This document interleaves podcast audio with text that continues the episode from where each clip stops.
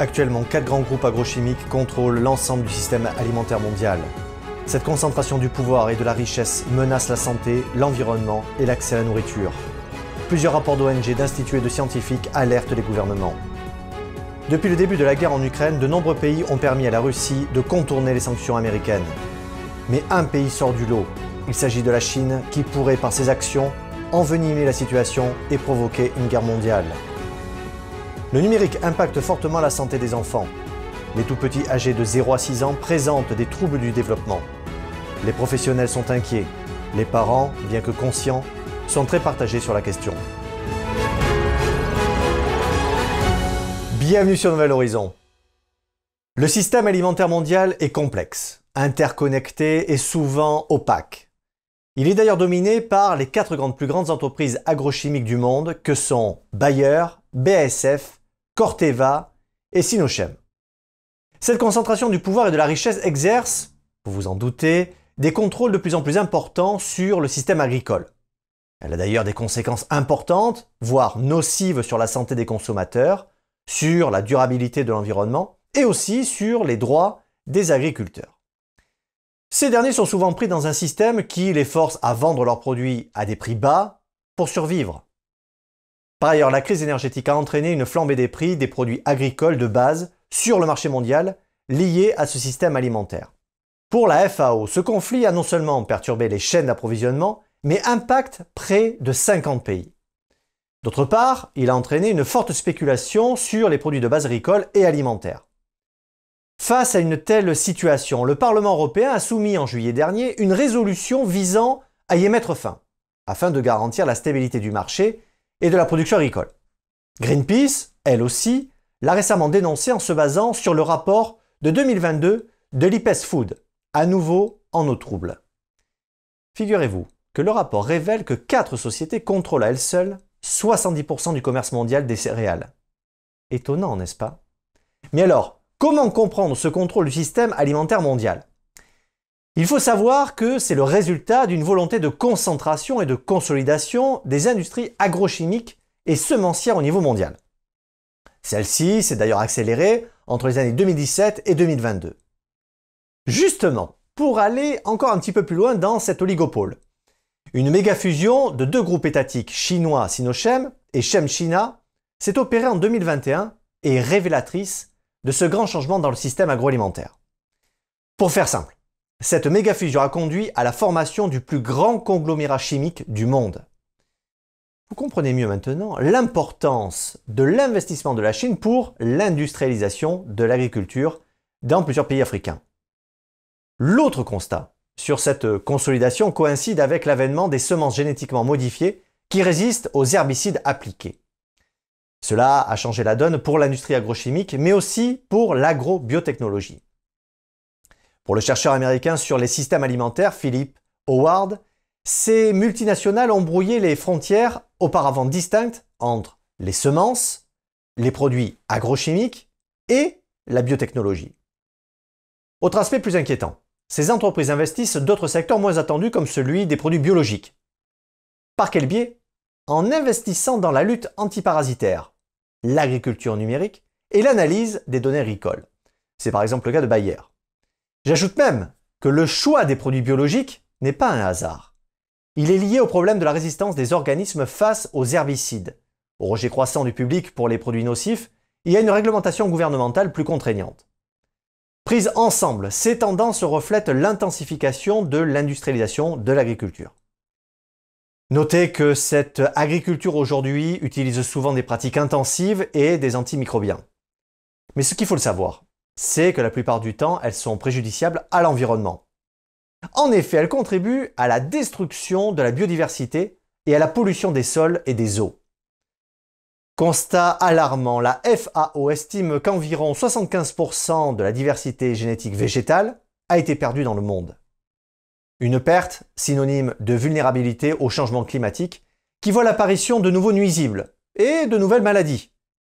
En réponse, la FAO a lancé l'initiative mondiale Une seule santé pour réduire l'utilisation des antimicrobiens dans les systèmes agroalimentaires.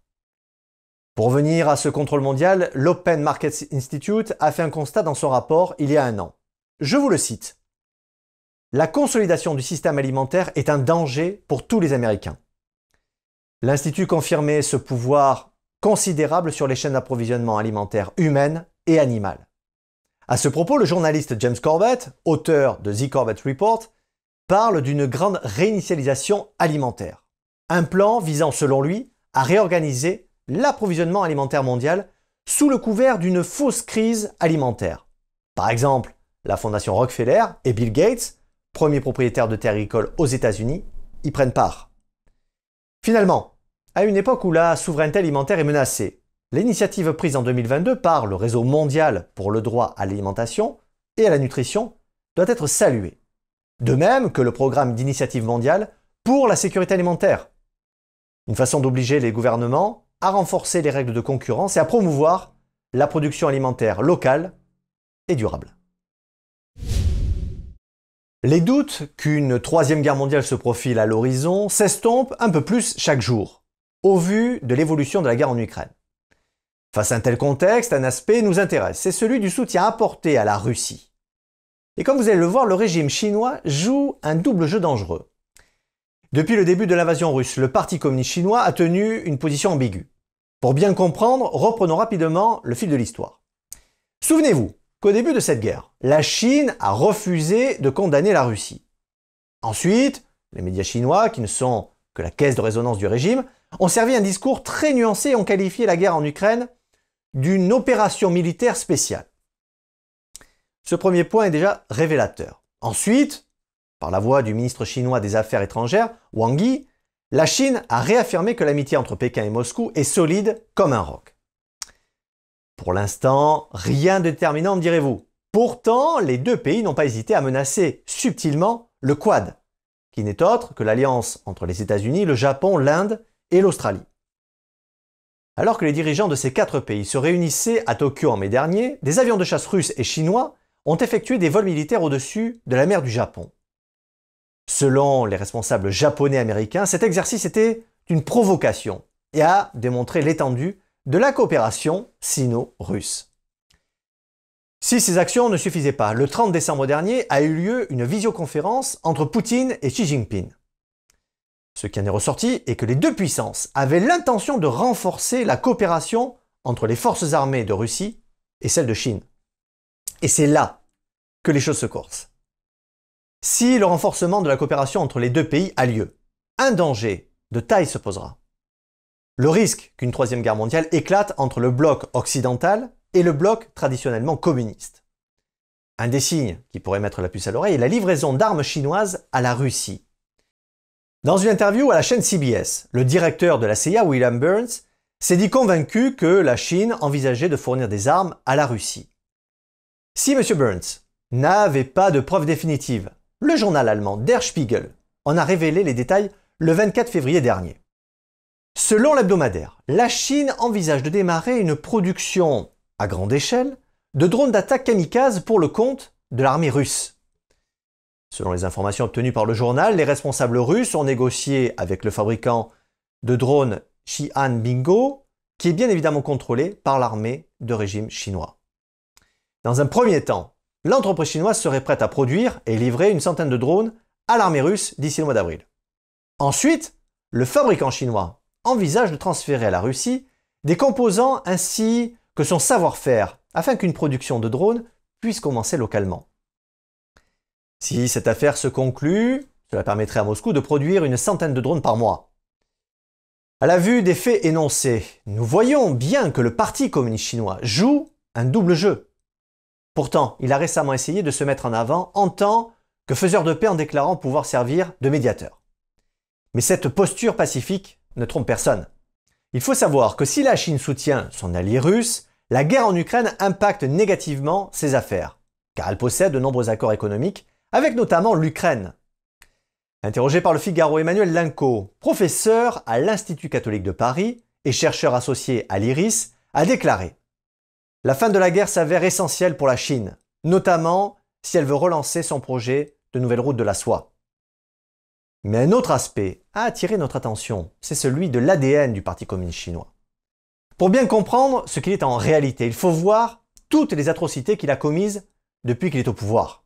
Répression sanglante, Tiananmen, persécution des pratiquants de la méthode spirituelle Falun Gong, sans oublier les Tibétains et les Ouïghours. Et tout ceci, mesdames et messieurs, en temps de paix. Selon certaines estimations, le PCC aurait provoqué la mort de plus de 100 millions de Chinois. Nicolas Tenzer, directeur de Desk Russie et enseignant à Sciences Po, souligne lui aussi au Figaro que se positionner en tant que médiateur permettra à la Chine de se positionner comme une sorte de garant, comme une puissance raisonnable et équilibrée, et de faire oublier ses propres exactions. Vous l'aurez compris, le régime chinois se fait passer pour une brebis, mais à l'intérieur se cache un loup sanguinaire qui attend de dévorer sa proie quand elle s'y attendra le moins. Espérons seulement que le monde ne se laisse pas duper par sa véritable nature. La Fondation pour l'enfance, en partenariat avec l'IFOP, a publié le premier baromètre sur la perception de l'impact du numérique sur les enfants de 0 à 6 ans. Eh bien, figurez-vous qu'elle confirme que l'accès de ces enfants aux outils numériques est désastreux pour leur santé. Ce constat est déjà perçu, suite aux nombreuses études démontrant combien les écrans mal ou surutilisés peuvent causer plus de tort que de bien, surtout chez les enfants. Mais aujourd'hui, une donnée nouvelle apparaît grâce à une étude réalisée fin 2022 par l'Observatoire de la parentalité et de l'éducation numérique. Elle confirme l'impact fort du numérique chez les tout petits et la nocivité des écrans. L'étude établit clairement que la consommation excessive d'écrans sur la tranche d'âge des 0 à 6 ans provoque non seulement des troubles du comportement, mais aussi nuit à leur développement psycho-cognitif. Ces impacts se manifestent sous des formes diverses. Troubles du sommeil, de l'humeur, colère, agressivité. Ensuite viennent les troubles de l'attention et d'apprentissage, ainsi qu'une dégradation des performances cognitives et des problèmes de surpoids. Et j'en passe. Mais essayons de prêter plus attention à la particularité de cette étude. Celle-ci croise les perceptions des parents et les données des médecins généralistes et des pédiatres face à la problématique des écrans. Et qu'est-ce qu'on y apprend? Eh bien, tout d'abord qu'il existe une véritable corrélation entre la consommation numérique des parents et celle des enfants. Une donnée qui a toute son importance. En effet, comme le précise Vincent Denery, directeur de la Fondation pour l'enfance, ce mimétisme numérique est aujourd'hui un fait avéré, rappelant qu'à cet âge, l'enfant apprend par mimétisme. Les enfants ont tendance à imiter les pratiques de leurs aînés. Par ailleurs, c'est ce que confirme le corps médical, qui n'hésite pas à tirer la sonnette d'alarme. Les professionnels de santé pointent du doigt le manque de connaissances et de compréhension des parents. Écoutez bien, ils avancent que les parents sous-estiment l'impact de leur propre usage numérique sur leurs enfants. Pour comprendre l'ampleur du phénomène, un chiffre est révélateur. 9 médecins sur 10 font un lien entre les difficultés de développement chez les jeunes enfants et l'usage du numérique des parents. Le plus inquiétant est que même si 65% des parents interrogés estiment que l'usage des écrans impacte fortement le développement des enfants, seul un parent sur deux estime, par exemple, que donner à manger à son enfant en regardant les notifications sur son téléphone peut avoir un impact négatif sur son développement. Il semble que les conséquences observées soient bien moins appréhendées par les parents qui n'ont pas la même hiérarchisation des risques que celle des médecins. Pourtant, notons tout de même que 97% des parents se déclarent prêts à modifier certains de leurs usages numériques pour éviter l'exposition indirecte des enfants. Alors, maintenant que ces troubles sont bien identifiés, quelles sont les solutions préconisées par les spécialistes? Rassurez-vous, des solutions existent et sont assez simples à mettre en place. Ainsi, pour contrebalancer les effets des écrans, le pédopsychiatre Stéphane Clerget, auteur du livre L'intelligence spirituelle de votre enfant, propose de limiter le temps d'écran en incitant les enfants à passer plus de temps à l'extérieur. Il préconise par exemple une activité sportive ou tout simplement de faire des balades le week-end. Le spécialiste ajoute que si l'enfant refuse, inviter par exemple des copains à se joindre à vous. Cela peut être une solution. Une préconisation partagée par des scientifiques japonais de l'université d'Osaka pour qui, si le jeu en plein air ne modifiait pas vraiment les effets négatifs sur la communication, il avait des effets positifs d'environ 20% sur les compétences de la vie quotidienne. Mais pour véritablement enrayer la cyberdépendance familiale, certaines familles s'imposent la règle du 3, 6, 9, 12. Ce qui veut dire pas d'écran avant 3 ans, entre 3 et 6 ans des écrans partagés. Pour les 6-9 ans, cherchez à développer l'éveil créatif grâce aux outils numériques. Et pour les plus grands, entre 9 et 12 ans, encadrer l'accès aux écrans et mettre en place des contrôles pour mieux les protéger. Il sera difficile d'échapper au numérique, mais ce qui semble encore possible pour les parents, c'est de contrôler son emprise et son utilisation à bon escient. En réduisant l'addiction de leurs tout petits, cela contribuera à leur bien-être tout en améliorant leurs capacités psychocognitives. Merci d'avoir suivi Nouvel Horizon. Prenez soin les uns des autres et restez libres.